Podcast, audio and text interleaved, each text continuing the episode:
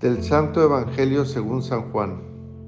El primer día después del sábado, estando todavía oscuro, fue María Magdalena al sepulcro y vio removida la piedra que lo cerraba. Echó a correr, llegó a la casa donde estaban Simón Pedro y el otro discípulo a quien Jesús amaba y les dijo, Se han llevado del sepulcro al Señor y no sabemos dónde lo habrán puesto. Salieron Pedro y el otro discípulo camino del sepulcro. Los dos iban corriendo juntos, pero el otro discípulo corrió más a prisa que Pedro y llegó primero al sepulcro. E inclinándose, miró los lienzos puestos en el suelo, pero no entró. En eso llegó también Simón Pedro, que lo venía siguiendo, y entró en el sepulcro. Contempló los lienzos puestos en el suelo y el sudario que habían estado sobre la cabeza de Jesús, puesto no con los lienzos en el suelo, sino doblado en sitio aparte.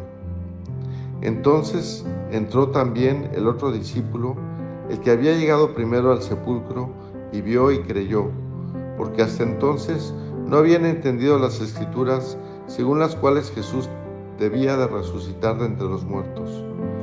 Palabra del Señor. Gloria a ti, Señor Jesús. Queridos hermanos y hermanas, hoy es la gran fiesta cristiana, la mayor de todas, la fiesta tan fiesta que no tenemos bastante con un día para celebrarla. Por eso la Pascua dura nada menos que 50 días, 7 semanas, hasta la Pascua de Pentecostés, que justamente esta palabra significa 50. Y todo como una sola y única y gran fiesta. En realidad es la única fiesta de los cristianos porque es la que celebramos también cada domingo. Y es normal que así sea, porque la Pascua significa aquello que es el núcleo y la raíz y la fuerza de la fe cristiana. La gran afirmación de que Jesucristo ha resucitado, está plenamente vivo, es el triunfador de la muerte y de todo mal. Es la gran afirmación de nuestra fe y es una afirmación no para guardarla como en el congelador para que se conserve, sino para sembrarla en lo más vivo de nuestra vida para que la renueve, la penetre y la transforme. Porque si Jesús vive, vive para nosotros y a nosotros. Ayer, por la vigilia de la comunidad cristiana, se reunió aquella vigilia expectante que desemboca en el canto jubiloso de la aleluya. La vigilia pascual la más importante de las reuniones cristianas del año. Y ahí los cristianos que pudieron asistir renovaron su compromiso bautismal para expresar sencillamente esto. Queremos compartir la muerte y la resurrección de Cristo, es decir, luchar contra todo lo que hay de mal en nosotros y en el mundo. Abrirnos a la vida que es de Dios y que nos enseñó Jesús de Nazaret, que siembre en nosotros al Espíritu Santo. Para entender y vivir más esta realidad central de nuestra fe, podríamos fijarnos unos momentos en la primera lectura que hemos leído. Es un resumen de la fe y de la predicación de las primeras comunidades cristianas. En las palabras de San Pedro encontramos los aspectos principales de la afirmación de la fe, es decir, de lo que es la Pascua. Esquemáticamente podríamos decir que encontramos tres aspectos. En primer lugar, la iniciativa, la acción gratuita, amorosa de Dios. Pedro insiste en que es Dios quien nos dio a Jesús de Nazaret, quien lo consagró con su espíritu y su fuerza de verdad y de amor. Jesucristo pasó haciendo el bien, dice San Pedro, y liberando del mal porque Dios estaba con él. Pero la acción de Dios se manifestó sobre todo resucitando a Jesús no permitiendo que el mal y la muerte triunfara sobre aquel que se había entregado totalmente al bien y a la vida. Esa acción de Dios sigue eficaz y actual hasta nosotros. Jesucristo está vivo y está con nosotros por gracia, por obra de Dios. Pero nosotros tenemos que reconocerlo, tenemos que descubrir su presencia. Y este es el segundo aspecto que es preciso entender. De nada, nos serviría crecer y repetir que Jesucristo ha resucitado si no sabemos quién es Jesucristo y qué es lo que es para nosotros.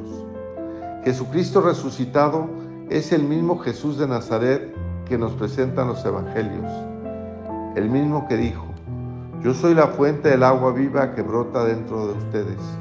Yo soy la luz que guía hacia la vida y ustedes también tienen que ser luz que guíe. Yo soy la resurrección y la vida, y el que crea en mí nunca morirá. Yo soy el rey y mi misión es dar testimonio de la verdad, aquella verdad que es simplemente que Dios es amor. Este es Jesucristo para nosotros, en nosotros. Es necesario que lo encontremos, lo reconozcamos en el Evangelio y en nuestra vida. Es preciso también, y este es el tercer aspecto que subraya San Pedro, que lo vivamos, que demos testimonio de Él, que lo anunciemos. Es nuestra misión de cristianos de iglesia en el mundo, una visión que es lucha por la verdad y el amor, por el reino de Dios, una misión que es un camino difícil y doloroso, como el de Jesucristo pero que conduce hacia la plenitud de la vida que la resurrección de Jesucristo inicia, y ayuda. Por eso es una lucha y un camino de esperanza e incluso de fiesta. Expresamos en la Eucaristía de hoy estos tres aspectos de la Pascua. Damos gracias al Padre por su constante acción amorosa y fecunda. Reconocemos a Jesucristo vivo en nosotros, revelador y comunicador de la vida de Dios Pedimos ser más fieles a esta vida siempre nueva para todos, que nos permite abrirnos sin miedo a la alegría, a la lucha, a la esperanza y a la fiesta. Dispongámonos pues a celebrar la Pascua del Señor, a hacer la experiencia del Señor resucitado. Él está aquí con nosotros. No lo vemos, pero está. Claro que está. Como estamos nosotros mismos. Solo falta que nos demos cuenta que lo reconozcamos, que intimemos con Él. Lo acabamos de escuchar, nos sentamos con Él a la mesa. En virtud del pan y del vino, también nosotros podemos decir que hemos comido y bebido con Él. Y entonces nuestra vida será como la de Jesús y nuestro testimonio como el de los apóstoles. Que así sea. Felices Pascuas, que Cristo resucitado viva para siempre con ustedes.